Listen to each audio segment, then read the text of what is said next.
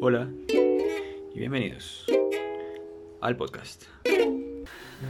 Tenemos más capítulos que metérsele al rancho. Tenemos más capítulos que seguidores. Eso sí es triunfar. Eso habla de nuestra tasa de conversión. Oigan, esas goticas están chéveres, miren. Son goticas de cannabis medicinal. ¿Para qué cura el cannabis medicinal? O sea, esas gotas supuestamente que curan que... Pues como son, ¿Como es que relajan? medicinal, en general tiene CBD. Entonces lo que hacen es relajar mucho. O sea, después de grabar, no, a echar un, un motocito, una runchis bien rico. Una, uy, qué rico. Uy, qué rico. Marica, vea que le, le tengo, le tengo una, una idea de, de, de, de premisa De premisa para chistes. para usted. No, pa' que me pa- usted, pa' usted es parece hacer me, chistes, Me parece muy chistoso, weón, que la gente diga que usted es gomelo y que viva con su papá, Mm. que no te va a pagar, pagarse un arriendo y que, es, que no esté tan bien como, como gomelo. Y ¿sí? que- O sea, es como, yo dije, marico, usted debería utilizar eso porque yo creo que si mucha gente se lo ha dicho, es porque cuando usted se para en el escenario, ven a alguien gomelo. Y si usted raya, con, o sea, contradice completamente eso, muestra como La entiendo, la entiendo. estoy vuelto mierda, o un ejemplo, puede exagerar, llevarlo a la exageración. El gomelo clase media. El el- clase baja. El gomelo, el gomelo mantenido. Sí. Sí, para mí eso siempre ha sido un conflicto, porque pues yo nunca me he sentido gomelo, pero pues es que la percepción de la gomería siempre depende de contra quién se esté comparando uno. Claro, yo creo que. Yo creo que, yo creo que, que para, para su grupo de amigos, Entre los comediantes, usted claro. gomelo porque lee. porque ha leído más de tres libros en su vida. Porque tengo un título profesional. Que va tan gomelo, weón. Porque hablo inglés, eso es de gomelos. Hablar inglés es de gomelos. ¿What?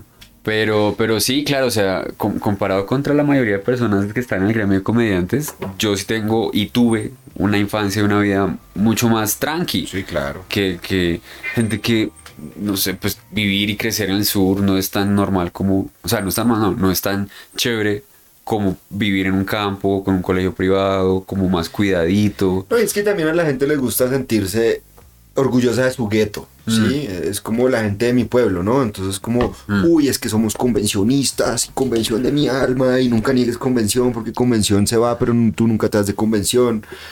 Eh, o es al contrario, creo. Y, y, y es eso, es, es como... Sí, hay una, una como, como un patriotismo Estúpido. barrial. Sí, es tú. Que, que pues yo nunca he sentido esa vuelta y cuando lo escucho, digamos, cuando la gente dice, no, yo para qué me voy a ir vivir del sur, si en el sur vivimos chimba. Sí, Sí, a- a- a- Igual. allá, allá robamos para subsistir. No, o, quién ya, sabe no. o sea, normalizan un montón de cosas con ese tipo de frases. Es como... Y, y sí, es, el- una vez hablé con un parcero de eso, porque él vive en el sur y pues como que vive bien y vive normal, pero yo le decía, marica, ¿no, no le gustaría vivir mucho mejor? Y es como, no, no, pues allá yo vivo bien, yo estoy bien, yo no tengo nada Usted que me puede decir, vea, vea, la gente que roba generalmente se cree que vive en el sur. Pero la gente que roba por montones, esa vive en el norte. Sí, Entonces usted tiene que elegir qué tipo de ladrón quiere ser. O sea, usted Sí, o puede sea, eh, ser un gran criminal, claro. Si usted va a hacer la carrera de ladrón, usted puede decidir en qué momento usted se queda. Porque usted puede evo- evolucionar a ser un ladrón Nunca dejes de aspirar. astuto, ¿no? Sí, sí, sí. Todos los ladrones grandes se han aprendido a vestir. Ajá, y han aprendido a vivir en el norte y se han mimetizado en esa cultura. Lo han hecho muy bien. Sí, para mí de verdad acá es que desde que entré, desde que entré a algo, me al principio me presentaban como la, la a veces cuando presentan mujeres dicen la cuota femenina. Cuando presentaban a mí al principio decían la cuota gomela. Yo, pero o sea, ¿qué? Y me costó un buen rato entender esto, que es que la gomelería es percibida desde el otro lado. Sí. Entonces, pues, o sea, la diferencia está en que cuando uno sale de las 50 con Caracas, yo cojo un Transmilenio para el norte, eso es lo gomelo. Ellos cogen uno para el sur, y entonces eso ya no es gomelo. Oh. Pero es que la 45 para el norte, uy, eso allá es, uy. Entonces, pues, o sea, está bien, es lo que le digo. El problema es que es, es muy eso, fácil es, ser eso es pobre. chistoso. Eh, Eso es chistoso, que usted lo diga y diga, es que mire, yo cuando salgo, ellos van para Transmilenio del Sur y yo para Transmilenio del Norte y ya, ya por eso soy Ya, un gomelo. Ahí yo resulta que soy el, el, el, gomel- el gomelo de Trasmi. Yo digo, cuando, cuando me reconocen en Transmilenio y me piden foto en Trasmi, yo digo, esta vida es muy rara. ¿Qué es esto? ¿qué- ¿Cómo así que merece la pena una foto con un piro que está en Trasmi. ¿Cuáles son tus ídolos? Eso es lo que yo siempre pienso. Como, en serio, este es el man. Pero es bonito porque no Es lo muy por lo que tiene, sino por lo que usted les genera a ellos de. Esos son los verdaderos fans. Es tal cual. Y la, y Porque- la gente es muy linda con ese tipo de encuentros. Marica, es Usted es como yo. Usted, usted también huele a de uno, weón. no, foto. Pues obvio, claro. Espe- sí. espere un momento. Buenas noches, gente de caballeros y damas y caballeros. ¿Cómo se encuentran? Tipa compuesto, tipa, ya le doy la foto, tipa compuesto, siga al fondo, al fondo nos tomamos la foto. Yo pudiera estar robándolo en este momento, pero vengo a contarle unos chistecitos. Oye, un- Yo vivo de esto. Hoy un man en el Transmilenio dijo, yo iba a salir a robar, pero no tenía con quién dejar cuidar la cucha y me tocó traérmela y con ella me da pena. Entonces, buenas noches, buenas tardes, fue que dijo, ay, no, no, no, es que, es que yo, no, yo me voy a salir a robar, pues sí con la cucha. Severa honestidad. Yo le hubiera dicho, ah, por honesto, lo dejo que disimuladamente su mamá mirando para otro lado me roba el celular así yo Oh, despreveniamente. oh, oh, oh, oh, oh. Oh, ah. Son de esos manes que, que entran pidiendo, pe- pero como bravos. ¿Me hace el favor y me regala un saludo?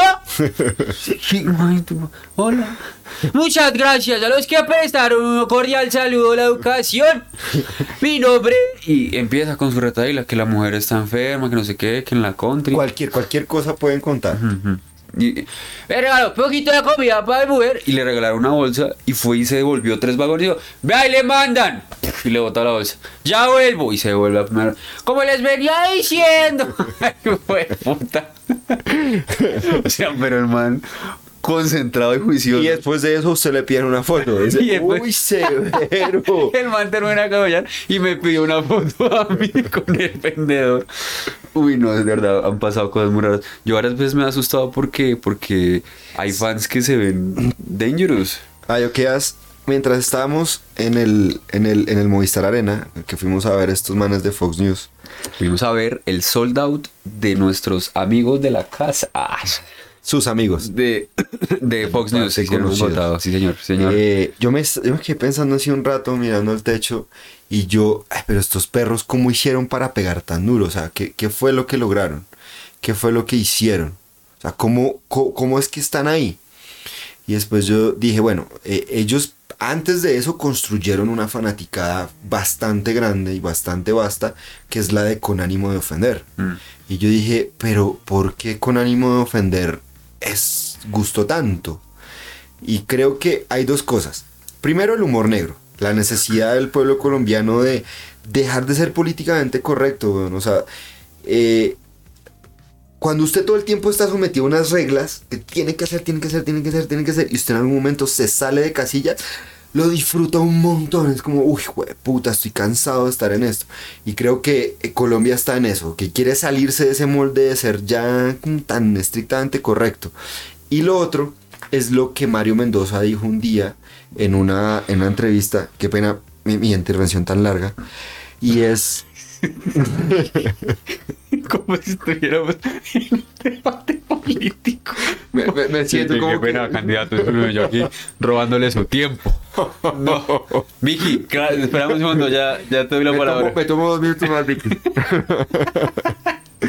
Sí, se le persecución.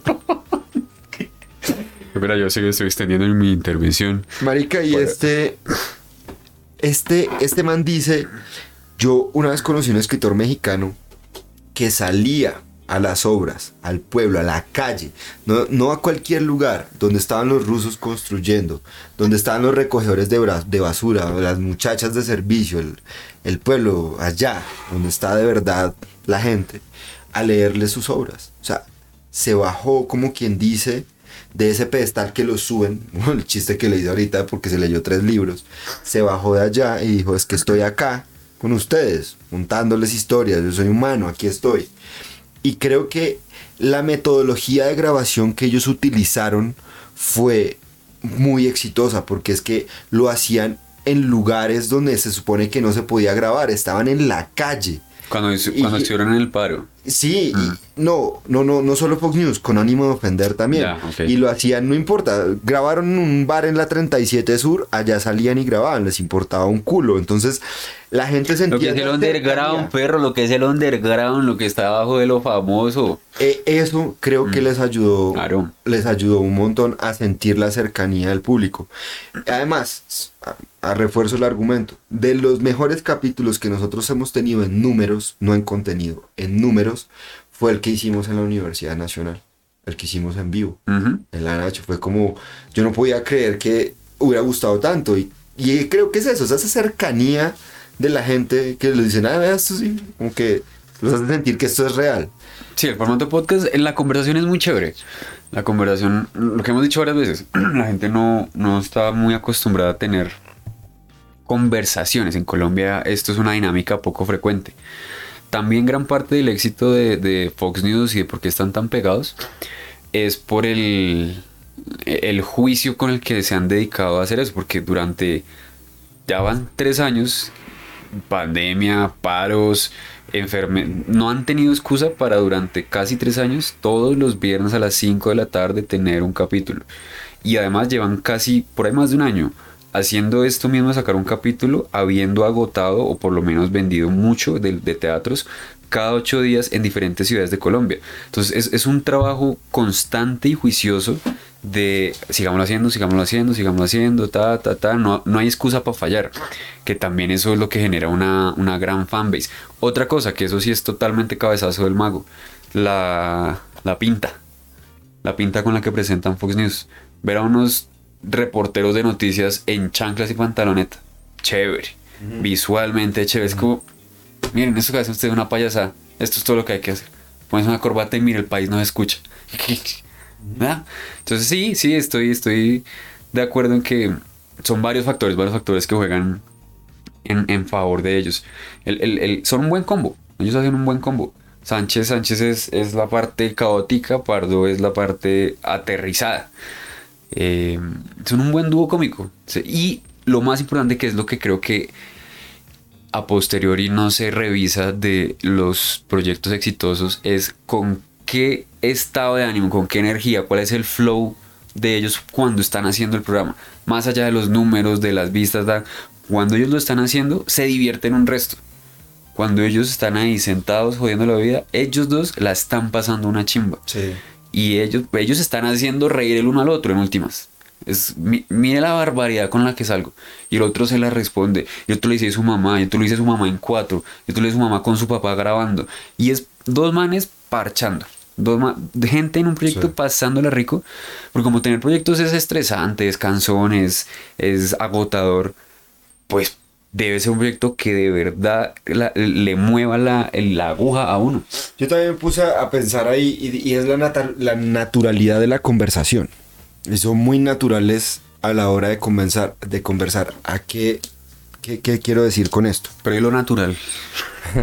Y es que son cu- cuando, cuando uno se comunica con otra persona, el, el mayor problema de la comunicación son los sentimientos. ¿Sí?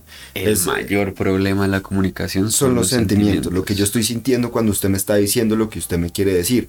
Entonces, cuando usted me está diciendo eso, yo siento que yo tengo que responderle y de una vez estoy pensando qué le tengo que responder y qué le voy a responder y cómo le voy a decir y cómo voy a hacer. Espera, déjeme pensar eso. Listo, sí. Es ju- justamente eso. Y es esa capacidad, si usted puede eliminar esa capacidad de estar pensando en otra cosa bajo los sentimientos cuando una persona le está hablando, la conversación se hace más natural y mucho más fluida. Y ellos lo hacen así, porque se ve muy natural. No, personalmente no se siente en qué momento el uno está, está pensando en cómo hacerle el chiste al otro. Simplemente están hablando de, de la noticia el otro se le ocurrió decir cualquier cosa de la noticia y el otro le sigue la cuerda y lo siguen haciendo naturalmente. No es algo que se ve forzado, que se ve que están planeando en el momento. Entonces dejan salir esa naturalidad. Eso a mí me parece que tiene doble... Uy, Una espada de doble es filo. una espada de doble filo porque es muy bueno, porque se siente natural, pero también en algún momento puede salir algo que no, que uy, hijo de puta. O no salir nada, que puede ser hasta peor. Ajá, exactamente. También, también por eso ellos hacen tanta impro. porque eso los mantiene conectados y afilados. De, de, necesito, aquí necesito responder, necesito continuar con eso. Por ejemplo, usted no se da cuenta, pero hay muchas veces que Pardo vota la noticia y, y Sánchez simplemente empieza como a hacer preguntas. No, no hay nada para hablar, sino usted se imagina que cómo habrá sido, qué, qué habrá pensado, cómo habrá sentido. Entonces empiezan a, a tratar de indagar, de cómo, cómo encuentro el chiste. Aquí hay un chiste. Esto es muy chistoso. ¿Cómo así que una vez se lanzó de un séptimo piso en un temblor? Hablemos. Hasta que alguno de los dos haga reír al otro. En últimas, creo que esa es la tarea de ellos dos. ¿Cómo hago reír a este hijo de puta que, pues, que tiene la mente igual de gonorrea? Y al hacerlo reír, fijo tan la gente se ríe. Por eso digo, ellos dos están disfrutando de esa mierda. Ellos dos están parchados haciendo una vaina que les gusta mucho, que es hablar mierda haciéndose reír. Sí, y es la, la naturalidad con la que lo hacen, la verdad. Porque de, de cierta manera llega un momento en el que el show se pone un poquito tedioso. Este del Movistar siento que les faltó, comparado con los que yo los he visto varias veces. Dos horas hmm, en ese sonsonete, qué pena decirlo, eh, se aburre. Yo por eso la, creo la que gente sacaron. empieza a perderse porque es como ah, una hora como lo venían haciendo era suficiente En vivo ellos casi siempre hacen entre hora y 10 y hora y cuarto. hicieron dos hora y 10 y hora y media. Hicieron casi dos horas, Sí, esta vez pasada, esta vez fue. Pues claro, dijeron extendámonos. y es que ya hubo un momento en el que el público les empezó a gritar cuando se pegaron con una noticia les gritaron cámbiala Cuando otra habló- habló Sofía. Ah". sí Cuando habló la pelada del público. Que otra, otra, otra. Pobre nena. Eh, claro, también bueno es que entiendo que pues, es la primera vez que sucede algo así. Eh, eh, Esto en Colombia no había pasado. Entonces son los, los primeros que se enfrentan a este monstruo de show. A, este, a esta producción. A cómo se hace para entretener durante tanto tiempo a 11 mil, 13 mil, 15 mil personas. Son, son los primeros dos parceritos así que vienen del underground sin la rosca que se enfrentan a esto. Entonces, pues es el primer show. Hay cosas por mejorar. Claro, yo siento que, por ejemplo, el video ese que sacaron al, al- al inicio, que empezó con la banda sonora, con la orquestica que tenían ahí, pues paila, uno no escuchó qué dijo el video, esa vaina se tapó horrible. Eh, creo que también podrían hacer el show un poquito más corto. Sin embargo, ellos le están apuntando es a tener mucho material para que en la edición lo que salga en YouTube sea muy estallado.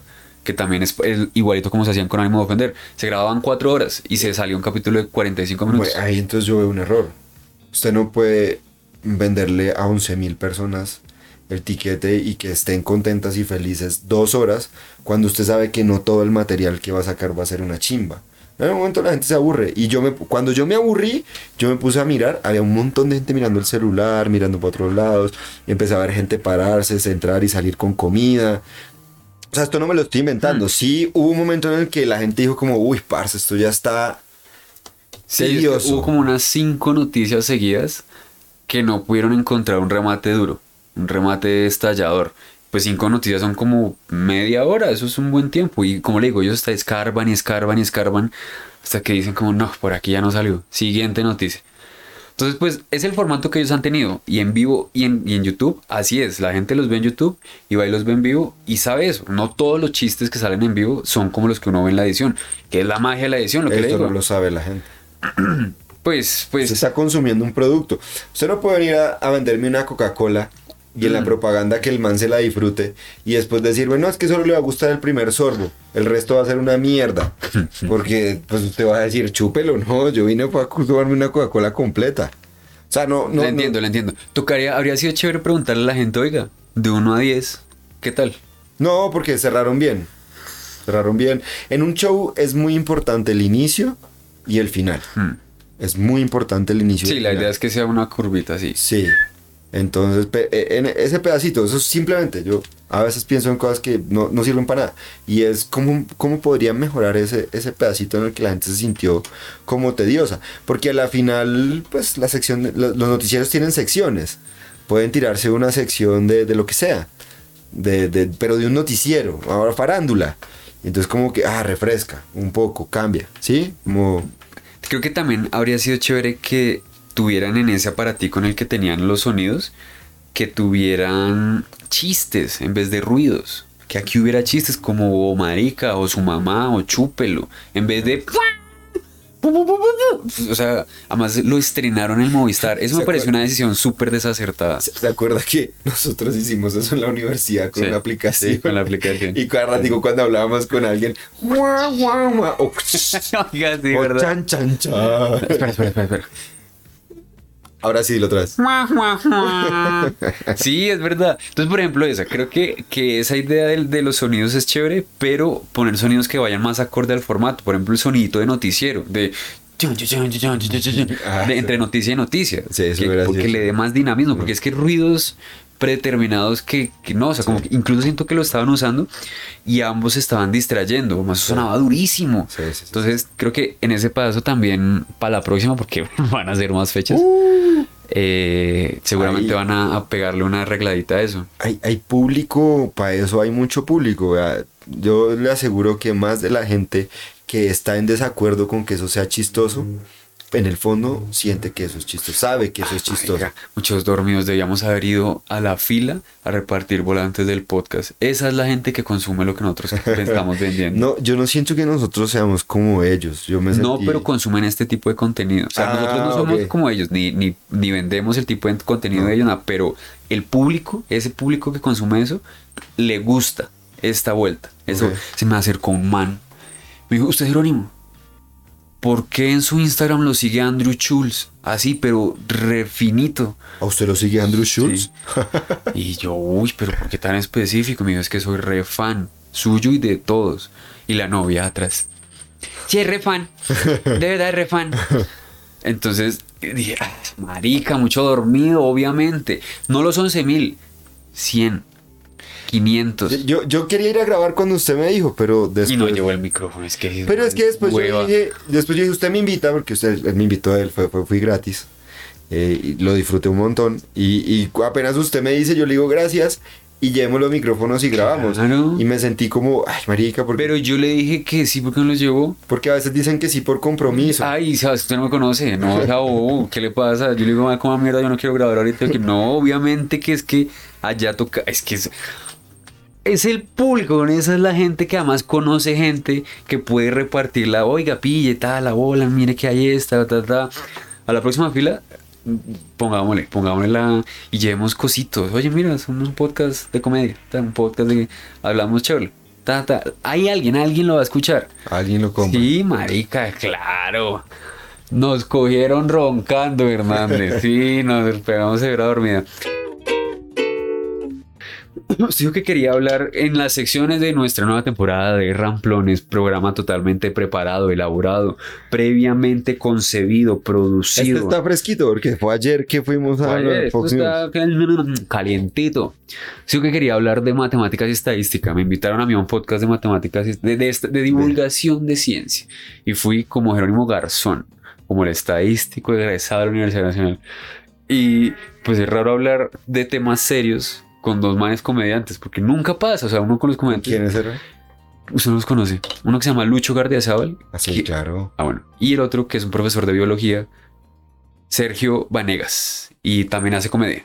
Yo lo, yo lo sigo en Instagram. Ellos tienen un- una vaina en la que se burlan de videos y esa vaina. No, es el que usted está hablando, se llama el Club de la Lagaña. Ah. Entonces, ese es uno de ellos. Lucho es el que está en el Club Lucho de la Lagaña. Lagaña, sí. Ese se juntó con otro, mm, que lleva menos tiempo haciendo comedia, es como un poquito más nuevo y es bien ñoñito. O sea, le gusta el tema de la ciencia, más que ñoño es científico, a él le gusta la conversación Sí. científica, entonces estaba reinteresado en cómo se extraen muestras, cómo es el proceso de muestreo, cómo se escogen las, la, cómo se, la- se hace la encuesta, encuestas electorales, encuestas nacionales.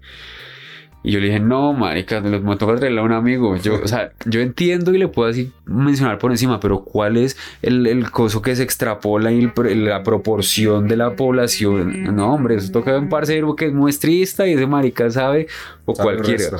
Mm. Pero estuvo muy chévere, estuvo muy chévere contarles esa otra parte y, y- y le digo al, al me dice Lucho, ¿usted por qué dejó de trabajar en eso? Porque ya no quiere trabajar. Y yo le digo, pues porque pues me gusta más la vida de comediante. Y así. No. Definitivamente el que le gusta comer mierda. El le que gusta le la gusta mierda. le sabe.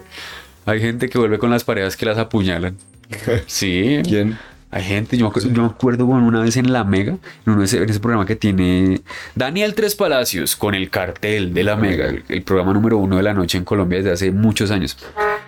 Eh, Se llamaba Los Casa Infieles, creo que es. Entonces llama gente y allá en la emisora hay un parapsicólogo o algún no sé qué mierdas. Y entonces llama a la gente, hola, es que no sé si mi marido me está poniendo los cachos. Bueno, cuéntame tu historia. Y pues cuenta unas historias a veces normales, a veces súper trágicas. Y una vez una vieja me dijo, es que no sé si me está poniendo los cachos. Y contó la historia. Pues la, yo estaba hace poquito en la clínica porque me volvió a apuñalar. Y pues yo no sé si volver o no. Porque es que creo que se está comiendo la vecina. Y tres pareció le decía, pero ¿qué me está diciendo usted, boba hijo de puta? Él no les decía boba porque en radio no se puede, pero lo más cerquita a, gran pendeja, taras- retrasada, boba, ridícula, que esto como así que lo importante es que le pongan los cachos, sino que le atraviese un pulmón con un chuzo. ¿Cuál es su límite? ¿Por qué le estoy diciendo eso? No, porque estábamos. Ya, ya. Pero ¿por qué para? No sé. No me acuerdo porque no me acuerdo por dónde iba. Esas goticas están buenas. Sí. Ah, porque estamos hablando de estadística. Y, y sí, Pero eso nada tenía que ver con la estadística. con... Vea que a mí hay. A mí hay. Primero una cosa. A ver. Vamos, vamos, vamos, vamos a, a- a contar un chiste. Vea, había una vez una parejita que se fue a montar en globo. O sea, ya he escuchado este chiste. Se fue a montar en globos eh, por Francia y alquiló un globo aerostático y se fue. uh, y un momento a otro una ráfaga de viento. uf, se los llevó a la puta madre. O sea, los, los, los botó lejísimos. Estaban re perdidos. Re perdidos. Y ellos, mo, porque si iban a Francia eran gomelos. Mo, mo, y paisas. Mo, ¿qué hacemos, mejor? No, no sé, me tengo miedo. Y él, espera, espera, espera, espera. bro. Mira, allá abajo hay un señor. ¡Hey! ¡Hey! Y man, ¿What's up? Que era de convención. ¿What's up? Estaba pasando un convencionista por Francia. Por Francia, sí. Hay convencionistas en todos lados. ¿Qué pasó? Y hermano, es que estamos perdidos. ¿Dónde estamos? Pues en un globo. Y él le dice a la vieja, ese man era un matemático. Sí. ¿por qué sabes? Porque me dijo algo completamente cierto que no sirve para una mierda. No sirve pa' un culo. Y para nada. Chistes así de... Eso me acuerdo, me acuerdo que así contaban profesores chistes. Sí. Eso para decir, para mí, Juan Sebastián Hernández, que la gente tiene un concepto muy equivocado de lo que son las matemáticas. Y se lo va a resumir en esto que me lo dijo un parcero que estaba haciendo la maestría, ya la había terminado en filosofía, y me dijo, es que mi premisa es que las matemáticas están más cerca a la poesía que a, que a las ciencias. Y yo le dije, yo se la cambio. Las matemáticas están más cercas al arte que a las ciencias exactas. Y estoy de acuerdo con eso, porque es que usted agarra una demostración. Eso es un lenguaje que nadie, que nadie entiende, pocos lo entienden, como la poesía. La poesía es un lenguaje que muy pocas personas entienden. La gente que consume poesía es la que entiende la poesía. Lo mismo pasa con las matemáticas. Y usted agarra y se tira una demostración y a la final eso no sirve para nada. Usted no arregló a alguien, no le prestó un servicio a nadie, no hizo nada. Solo demostró algo. Y la gente que lo ve dice, ¡wash! puta, mire, aquí le dio la vuelta a eso y ahí es donde le cuadró todo. Eso termina siendo un arte. ¿Sí? Eso que el man hizo termina siendo una... Y es lo mismo en la poesía. Se escribe un poema y usted lo mira y usted dice, usted no salvó a nadie, no hizo nada, produjo algo. Que la gente que sabe de poesía se lo compra y lo entiende. Yo sí siento que el proceso de crear un chiste es similar al de demostrar. Porque mire que más el lenguaje, las palabras que usted acaba de usar son palabras que uno usa en un chiste y es darle la vuelta. Cuando uno coge un punto de vista y lo, lo, lo ataca por otro lado, eso da mucha risa, si se hace bien. Si se llega, en vez de el cuadradito con el punto adentro de demostrado, la gente lo que hace es reírse. Y sí, sí, sí, creo que... Uf. Porque es que además también como es tan abstracta. O sea, ayer, ayer hablando de eso en el podcast me dice el man que... que algo con, con números, como con una multiplicación, con una- unos cálculos. Yo pues, me dijo, pues tú sabes matemáticas. Los, matemáticos son piros que andan pensando en cosas que no existen. Es una Eso es- calculadora. Eso sí, una lo que ustedes calculadora, no amigo. tiene nada que, o sea, eso es, eso es lo más básico, eso no es nada, eso es ya una operación. Los matemáticos la pasan pensando en anillos y en campos topográficos y en grupo y ¿qué es? Una mierda no existe, es como gente súper dedicada a la ficción. Sí. Es- Es que yo, yo me acuerdo que una vez estaba hablando al lado y había un matemático en la conversación y está igual al chiste.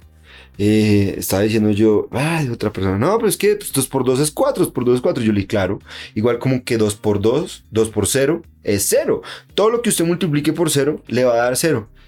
No, hay conjuntos que se crean específicamente para que el 0. Y yo, ¿a quién hijo de putas le importa eso? Sí, eso es que la misma gente que uno está diciendo, no, pero yo conozco una señora que no se viste así. Gracias por tu aporte, matemática. Ajá. Entonces, y aparte de eso, hay algo que escucho muy frecuentemente y es, a mí no me gustan las matemáticas. Niños que estudian en el colegio, pelados de 17, 18, 16. A mí no me gustan las matemáticas. Y yo no, a ti lo que te cae mal es tu profesor. Y todo el mundo me dice, sí, es cierto, ese piro me cae más mal. Y, y ay, para mí hay una re- correlación de uno, la relación es de uno, es pero derechita. Si a usted le cae mal su profesor de matemáticas, a usted no le va a gustar las matemáticas. Mm. Pero entonces hay que hacerle ver a la gente que sí les gusta la matemática, si se las enseñaran de otra manera.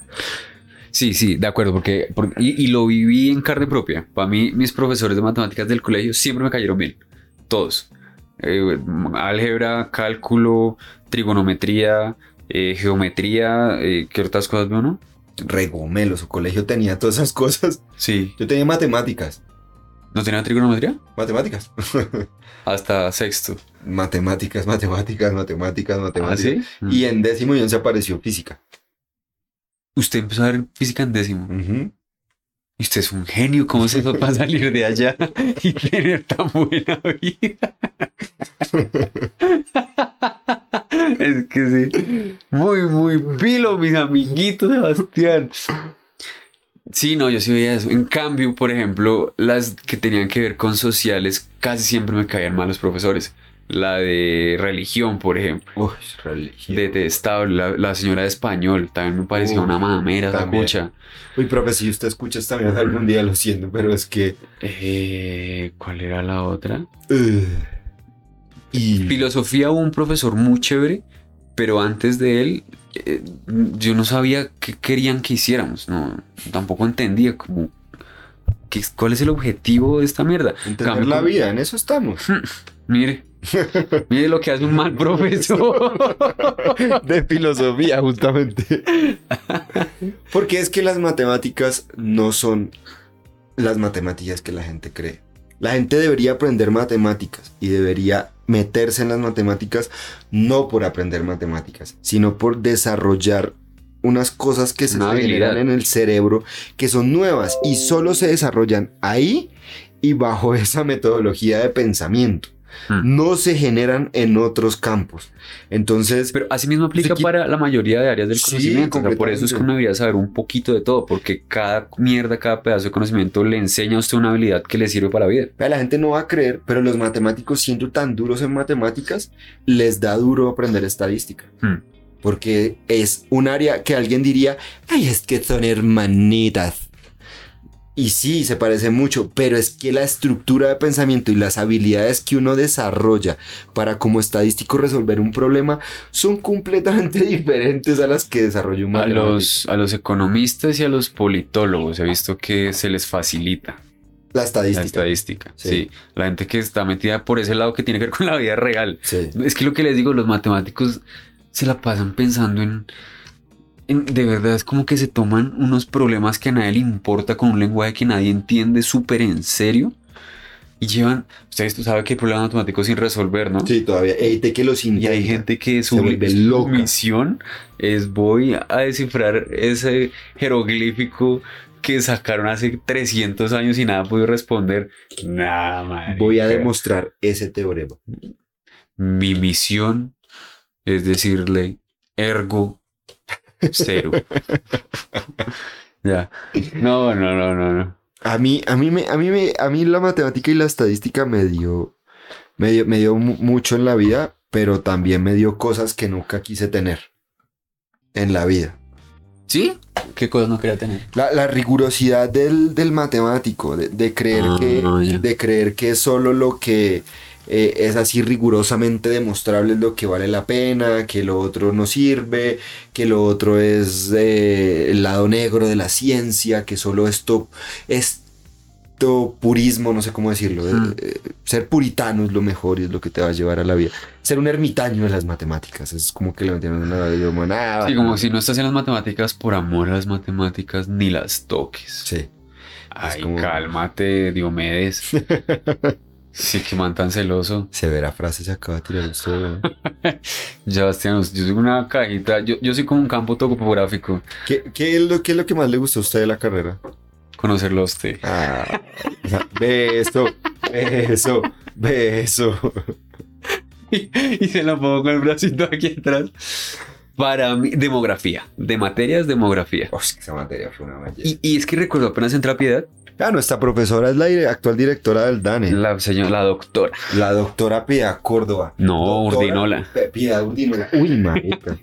Oja, Profe, qué pena. disculpe. La doctora Piedad Urdinola. la doctora Piedad Urdinola. Punto coma mamacita. O sea, ese debería ser el doctora Piedad Urdinola. Gran, mamacita. gran, gran persona. Sí, rico. Uh, Bella, chimba, uh, inteligente, uy, brillante. Eh, carismática, Carismática. elegante, Uy, elegante. saludable. Esa señora rayaba tanto en ese edificio, Eso es lo huevón. que yo digo, esa se nota que no es de acá, pero es que puta, nos la pone al lado de todas las universitarias y de todas las cuchas que dictan clase y piedad. Se, de esta- donde esté ella, se vuelve el zen. Sí. Es ese tipo de viejas. Qué clase de señora, ¿no?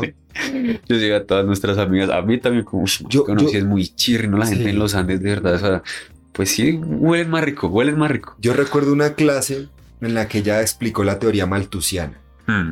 No me pregunte qué es la clase, porque yo estaba embobado mirando lo linda que era esa profesora. Oscar Espote. Completamente embobado. Yo la miraba, yo no sabía qué estaba diciendo. Y yo me quedé mirándole los crespos. Yo, ¿y cómo le brincan los crespos? Marica, y después las piernas. Yo, ¿y qué piernas tan lindas tiene la profesora? Y cómo se expresaba, cómo lo hacía en la cara. Yo le miraba las expresiones faciales, cómo movía la mano, cómo Además con una seguridad, ¿no? Sí, yo me embobé en esa clase mirando a la profesora. Fue como que yo dije, jue puta, y era algo importante porque siento que la teoría maltusiana era muy importante porque ya lo mencionaba así un montón y yo, profe, usted sí es linda, de verdad. No sea tan hermosa. Profe, me firmaste parcial en cero por su autógrafo. Me puso el Le, cero, ahí le puedo dar un, piedad. un piquito a este, a este parcial. Demografía. Demografía, por lo que le digo, la primera clase en la que ella entra y dice, la demografía es la intersección entre las ciencias sociales y las ciencias exactas. Y dije, yo me siento identificado. Yo levanto la mano, quiero estar ahí en ese combo. Ese combo me gusta. La teoría no, no. No, es que a mí no. Las demostraciones tampoco nunca me han parecido como... Sí, listo, que lo hagan los que lo aman. Pero, pero ahí yo necesito más vida real. Que, que, y cuando ella ponía ejemplos y los explicaba, por ejemplo, la otra, la de... La que vimos con Nelsie, ¿cómo es que se llama? Sandra. No, no, no, con Nelsie. Sandra Pedraza. No, ¿cómo se llama la materia? Epidemiología. Epidemiología, eso. En general, estudiar, eh, como entender el comportamiento de las personas de un- en, cualquier nivel. A mí eso me parece interesante. De por qué la gente hace o no hace, qué pasa cuando se juntan, cuando se separan, cuando un grupo grande se mueve para un lado. Eh, esa, a, mí esa, pues por eso fue que terminé haciendo el trabajo de grado con ella. Porque fue como algo que dije, oiga, sí, sí, sí. Y pues yo también me sentí un poquito mal por ese trabajo de grado. Porque, pues lo que me dijo a mí Campo Elías, llegó y dijo, pero ese método es muy sencillo para un trabajo de grado. Y yo le dije, pues sí, pero es que me importa más es cómo se aplica, a qué tan difícil se, se usa. Y a darle Y es- respuesta a un problema de la universidad. O sea, antes de, de su tesis, sí se hablaba a murmullos del acoso sexual y después de su tesis, muchos de estos líderes estudiantiles usaban esos datos para decir cosas. Es como, o sea, yo le hubiera dicho al profe, ok, presté un servicio bastante grande, o sea, a la final este trabajo de grado le está sirviendo a alguien. Utilicé todos los que ustedes me enseñaron para esto, ¿sí? Como cuando mi tío, Jorge, llegó de Estados Unidos a hablar de su doctorado en estadística y todo el mundo así, marica, Jorge contaba eso con tanta gracia. Los doctorados de física, los estudiantes, esos coparon un auditorio así terrible y no, pues, es el primer doctorado de estadística, ¿qué traerá? ¿Qué teoremas? ¿Qué, qué cosa? Y dice, Jorge, cuando le saco un box plot y le empiezo a explicar todo lo que es un box plot, porque eso jodido. debería explicarle todo el mundo como... Eso fue lo que usted se... ¿Qué? Todo el mundo está indignado, como qué asco. O sea, hacer un doctorado La para comunidad eso. académica está en contra. Y él, me, y él termina esa frase diciendo es que, Juan Sebastián, aprendete algo. La estadística es mucho más sencilla de lo que la gente la quiere hacer ver. Es eso. Siempre hay que ser muy sencillos. Siempre en la estadística. Y eso fue mi, mi- mi doctorado. ¿Quieren que hagan? Claro, hizo un montón más de cosas, pero él está en un paper con Tukey. Ah, fue puta. Ah, Ay, qué va, ¿sí? sí, claro. Ojo. Por- Y es que es re genio, es que, ay, qué pena, es re genio. Pero, marica. Sí, sí, estoy de acuerdo con esa frase. Y, y eso fue lo que yo sentí cuando me habló el, el campo. Me dijo, sí, sí, es muy fácil. Y yo recuerdo sentir, pues sí, pero es que yo lo difícil, nada más de que no me importa, pues tampoco sé hacer vainas así gigantes, ¿no? Una CP tranqui, sí, unos grafiquitos bonitos y mostrarlo y que tenga un impacto. Eso es para mí lo que, como, como la razón de por qué siempre me pareció tan interesante y me parece tan interesante el conocimiento estadístico y el análisis de datos. Es, el análisis de datos no es otra cosa que tratar de sacar información que sirva. Es que por eso la maestría de estadística de la nación la partieron, la partieron en dos. Maestría en investigación, maestría en profundización. Ujú. En investigación usted tiene que hacer de verdad una tesis. pues tiene que ser la tesis. Y en profundización algo aplicado. Que, que, que amerite ser grande, ¿no? No. bueno, ya lo Sí, en ese caso ya no ser alcanza. Ni lo que yo hice en pregrado Claro. pero aplicado. Y hay, hay profes que se les olvida, ¿sabe? ¿Y usted Porquería. la va a hacer aplicada? Sí, claro, yo- Profundización. Sí, profundización. Yo me siento completamente aplicado, un estadístico aplicado. Eso, eso es lo que me gusta a mí. Yo por eso le digo, yo por un momento estaba metido en la teoría. Yo, como, esto, esto es la vida. Mm. Y después yo dije, no, la vida es esta. no, no, y eso no me gusta. Sí, Me que, gusta. que- que- para pensar que se dediquen los piros que se dedican a pensar. Sí. que- No, y uno puede pensar en problemas de la vida real. Vea que, es que es eso, o sea, no pensar en pensamientos. uno de los piros que ca- acabo de conocer en, en la maestría, que es de los más duros así académicos, tesos, o sea, que todo el mundo lo admira. eh, salió, me encontró y me dijo, oiga, marica, ¿cómo está? Me saludó, me habló, se interesó en mí. Yo, este man, Y me dijo, oiga, usted es severo estadístico, ¿no? Tiene resto de nivel. Yo le dije, ¿por qué lo dice? Y me dijo, pues porque en, las, en, en el seminario usted decía un montón de cosas de lo que se estaba haciendo. O sea, sabe resto de cómo aplicar la estadística. Y yo le dije, ah, ok, pues que tengo siete años de experiencia y yo me dediqué ya desde hace cinco años, que dije, lo mío no es lo teórico, es lo práctico, a resolver problemas de la vida real. Sí. Aquí, le dije al man, aquí todo lo que uno aprende, el 1% aplica en la vida real. En la vida real uno tiene que buscar cómo y respetar lo mínimo la teoría. Porque es muy difícil respetarla. De cualquier manera usted lo tiene que ir respetar. Pero tiene que hacerlo lo más poquito para que eso tenga la mayor validez posible. Vaya, dígale usted es un profesor, lo, lo cuelga, weón. Sí, es que son también cuchos, ¿saben? Por eso también parecía tan raro que la mayoría de profesores no estuvieran activamente trabajando en el, cam en, en el campo laboral, que no estuvieran inmersos en el campo laboral, además de la docencia. Por ejemplo, cuando vimos clase con Ramón, Epa. Ese man sabía cómo aplicar, claro, el man sí, fue la como- diferencia de alguien que está untadito de, de, de vida y no. Y es que cuando tiende a infinito el valor esperado de la calle, ¿Quién- o sea, infinito? Tengo Dígame, 50 ¿cuánta- datos, huevón. ¿Quién, hijo de putas tiene la plata para atender al infinito? es que eso es lo que pasa. Mucho No, para sí. atender a infinito. Profe, qué pena. Muéstreme su cuenta bancaria. Venga, antes de que me ponga aquí a demostrar. No me- ¿Hay infinito? ¿Cuántos ¿Cuántos? estudios venden a infinito? Cucho, no, a mí no me venga con hablar, hablar mierda, careverga. Sí. Dígales eso. Sí, Si la tu verdad. cuenta bancaria tiende a infinito, Enséñeme. en serio. Yo, yo le Sí, entiendo ese no. límite, pero, pero, pero, aquí. el resto no. el resto, es, el resto es Hunger Games, el Sí. resto es Harry Potter. Usted aquí me está hablando en fantasías. Entonces sí, demografía, demografía fue lo que más me gustó. O sea, académicamente hablando. Y aprender a programar.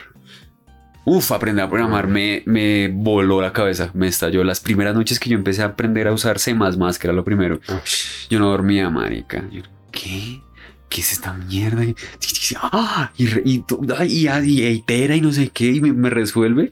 Recuerda la sensación de... Es que esa sensación de a los que nos gustan los videojuegos, Mm. estoy sí, 100% claro. El 95% cuando los ponen a programar es como, Ah, es lo que está es de como un juego, sí, hijo sí, de sí. puta. Es, es literal un juego, es además es aprender a hablar, pues es un lenguaje. Ajá. Entonces aprender a hablar otro lenguaje y aprender lenguaje siempre es chévere. Y como que, como que el, el cerebro se despereza de cierta manera. Oiga, cuando le preguntaron que cómo se hace una encuesta, las encuestas electorales, ¿usted qué respondió? No me lo preguntaron en el podcast, sino que me lo mandaron por WhatsApp. Entonces yo fui el que traje a colación la- el tema durante la charla. Les dije mm, que si las encuestas servían, sí. Que lo que pasa es que no se hacen nunca bien porque justamente lo que estoy diciendo es muy caro. Hacer una encuesta con todo el procedimiento desde el inicio hasta el final, con la lectura apropiada, con todo esto, pues es muy difícil. Es muy, más que difícil, es caro. Es muy caro. Entonces normalmente lo que hacen es que, pues como una encuesta tiene tanto poder de impacto, esté bien hecha o mal hecha, pues la gente la hace mal, porque si igual va a impactar y no hay nadie que les esté diciendo, por ejemplo me preguntaron, ¿quién regula que, que los datos que salgan de las encuestas sean los que son? Yo les dije, creo que la DIAN, pero si No, no, si la, la DIAN no es el DANE. Si No. si no es el DANE, no hay ninguna No, no, no, entidad que lo regule. No. Entonces por eso, pues marica, si uno lo que necesita es influir en la gente, y, y no tengo yo este deber ni académico ni moral, pues bueno, preguntémosle a 10 personas y digamos que Colombia piensa así y son 10 amigos míos. Porque es que, mire, pille, la- las últimas eh, encuestas de opinión que, que yo me he, le- le- he leído, me he cogido el marco menstrual y todo el El marco menstrual menstrual. es un marco todo ilegible. Cuando lo he cogido para interpretarlo, me he encontrado primero con que el universo poblacional son 10 millones de personas. Ok. 10, 12 millones de personas. Universo poblacional, ¿qué quiere decir? Porque la gente O sea, no va a saber. eh, es- es la población que usted quiere mostrar. Es decir, en esta caja, El todo. el todo. Y La resulta que en Colombia grande. no hay 10 millones de personas. Digamos, hay más personas, pero no le vamos a preguntar a todas. Pero aunque sea, intenten pegarle al, al- a los votantes, a los últimos votantes, que fueron 22 millones más o menos de personas las que votaron, entre 20 y 21 millones de, de personas votaron en Colombia para las elecciones. Y usted hace una encuesta para medir la opinión del presidente con solo la mitad. O sea, va, usted va a extrapolar a la mitad. Entonces decía, la popularidad del presidente es del, la del 67, por- 61%, la negativa. La, imagen la negativa. desaprobación. Eso, desaprobación, gracias. Es de- y yo decía, eso puede ser tanto más grande como tanto más pequeño, porque usted no puede generalizar eso al país. Entonces, por eso es que hacen encuestas y cuando llegan las votaciones, ay marica, y decían, decían en, medios de comunicación, hoy las grandes derrotadas fueron las encuestadoras. Y no es como, yo miraba a los periodistas y yo le decía, no, los grandes derrotados son pedazos de mierda ustedes periodistas estúpidos que no saben leer una encuesta. Ustedes creyeron que la encuesta estaba para todo el mundo y no está para todo el mundo. Entonces, yo sí, aprovechando, hablando de estadísticas, y quiero decir que las encuestas sí funcionan. Eh, es, es muy cierto que es muy caro hacerla bien, porque imagínense, si lo quieren hacer para 22 millones de personas, pues les- se les duplica el dinero, ¿no? Les sale más caro hacer la encuesta, entonces la hacen para 10 millones. Y cuando la coge un periodista y la interpreta, la interpreta para toda Colombia. Y uno dice, pero ¿de dónde usted hace, o sea, ¿de dónde saca usted estas conclusiones tan bárbaras? No porque yo quiera decir que la imagen del presidente sea mayor o menor, sino que o puede ser mayor o puede ser menor. Eso es muy incierto. Sí, el problema de la, estadística es que la gente no la entiende. Ajá. Y los que la entienden la quieren complicar mucho para explicarla. Entonces, sí creo que, por ejemplo, sería una labor muy chimba, de- de- en cuanto a que sería muy bacano, que, que la gente que sabe mucho estadística lograra explicarla en términos de quinto de primaria, Ajá. que es más o menos la comprensión lectora colombiana, yo estimo. Entonces, porque si usted se pone a tener conversaciones muy elevadas de temas muy importantes, pues deja por fuera una gran cantidad de gente que no es capaz de comprender eso de lo que se está hablando. Ajá. Y como es tan rico para el académico decir, miren todo lo que yo sé y escucha lo difícil que explico esto tan imposible. Como es que hay una frase que el estadístico es el que resuelve problemas que no sabes que tienes de maneras que no entiendes. Como, no, gracias. Y sí, o sea, y sí, pero para que la gente, para que los periodistas, para que el mundo entero lo entienda, creo que es deber de quien lo desarrolla poderlo explicar para todo el mundo, no solo para el que le entiende. No se trata de lo que decíamos, hacer cine para los que saben de cine. ¿Y qué? Es que los que ya entienden la estadística no tengo No, por qué no se los voy a explicar. Si lea usted el marco menstrual. A mí hace poco me invitaron a dar una, una- nos pa- me pagaron por dar una capacitación en una empresa productora de empaques.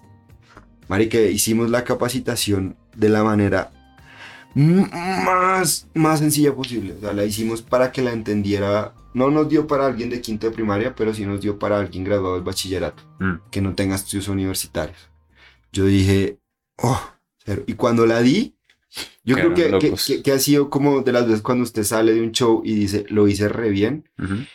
Marica, hice muy dinámica la presentación, muy dinámica, porque era gente de este tipo de gente, que le va a aburrir la estadística, entonces los tuve todo el tiempo, los ejemplos eran de fútbol, simulé datos de fútbol, eh, simulé datos de cervezas, de cuántas cervezas toman, cómo hacen, bla, bla, bla. Eh, los hice reír porque les pregunté que estimara mi edad eh, y qué variables utilizaban para hacerles entender cómo, que, ¡La frente! para hacer- marica, me, me, me, me, sentí, bueno, no me sentí mal, la verdad, porque siempre desde que, mm, siempre me han puesto mayor edad. Me dijeron que tenía 38 a 40 años. Y 40, lo pusieron 40, gonorrea. Sí, sí. Y eso fue hace 5 años, ¿no? Fue- Marica, y la gente se entretuvo un montón y cuando Ah. salí dije, qué buena capacitación me acaba de dar. Tanto así que el man me dijo, la vamos a repetir y voy a invitar otra gente que no haya estado. Qué buena capacitación. Y bien, mi idea era que la gente entendiera la estadística de una manera sencilla. Mm. No decir el promedio y la sumatoria de I igual 1 hasta n y la... No. Ya ahí perdió el 80% Sí, de la, la varianza. Varianza. La, la, la mo- la- bueno, la moda sí es una palabra bonita. La mediana, ¿qué, qué es esa mierda? Y todo, todo fue chévere. Y le dije al parcero, el mono, mono. Le dije al weón, marica, siento que, que esto es un ¿La gran... capacitación fue entre los dos? Sí, sí, sí. Siento que esto es un gran core de negocio. Y es enseñarle estadística a quienes no saben estadística en las empresas y a mm, medianas y pequeñas empresas. Vender ese servicio me parece una chimba. Y venderlo, como lo acaba de decir, es que usted va a generar nuevas habilidades cognitivas. No importa que usted no sepa hacer un promedio, bla, bla, lo va a enseñar es a pensar como un estadístico para que usted pueda resolver problemas de maneras diferentes. Eso me parece severa idea de negocio. Me parece muy buena. No a empresas grandes, a empresas medianas y pequeñas. ¿Sí? Eso me parece... Porque además también tiene un impacto mucho más fuerte. O sea, el- el saber usar un poquito de estadística, pasar de no saber nada a saber un poquito, tiene un gran impacto. Que pasar de saber un poquito a saber mucha. Porque este salto de acá les organiza mucho la vida. Y si, si eso se puede facilitar, claro, claro, es que... Y ahí usted les da un poder- dulce. poder- un dulcecito. Un dulcecito, se lo comen. Y ahora quiero más. Bueno, pues vale más. Venga, sí, le tengo, le tengo el show de 15 o el show de 45. Pero sí, creo que, que creo que mm, la, la ciencia en general tiene eso que usted dice, es ese ego de decir, ¿cómo lo complico para que suene más interesante? Entre menos la gente lo entienda, más puto y perrón soy, weón. Sí, sí, totalmente. Y, y no, no, pues toda la gente que quiera hacer divulgación de ciencia debe entender que lo más importante es que el público le entienda. Lo más importante del chiste es que la gente se ría. No que a mí se me ocurra una gran idea y, oh, pero es que ustedes no me entienden, no tan... ok, ok, está bien. Entonces quédate con tus grandes ideas. Cuando a mí alguien me dice, no te entiendo, yo freno de una vez. Digo, wow, espérate, paremos otra vez. ¿Qué no entendiste? Eso me preocupa el resto. No porque, mm, Hmm. sino porque La necesidad de comunicarnos efectivamente, Sí. eficientemente, asertivamente. Sí, para mí también es cómo hago para que lo que yo diga pueda ser lo menos mal interpretado posible. Sí, lo- me acuerdo cuando nos estaban enseñando a hacer encuestas en la universidad, el profesor dijo, el objetivo de la encuesta es que el encuestador no tenga que pensar. Ajá. Y dije, claro, así es que uno debe pensar la comunicación siempre. ¿Cómo hago para que esto que salga ya llegue a donde necesito que llegue? Y, no pase por sus traumas, porque entonces dijo que y usó estas palabras y eso me... na. Entonces, boba y fue puta. Como, nah, hombre, es, es- es una tarea. Como, creo que también eso me, dio- me lo dio la carrera. La necesidad casi que, que visceral de de comunicarme, de decir justamente lo que necesito decir. Yo creo que eso es un buen talento para contar chistes. Es súper importante. Porque usted puede. reducir ideas a la, a la mayor, la cantidad de ideas que tengo, ponerlas lo más sencillo posible y rápido. No, y cuando usted entiende por qué algo es chistoso, dice, ah, es que por esto es que es chistoso. Ahora Para tengo que decirlo de la manera en la que ellos también lo entiendan.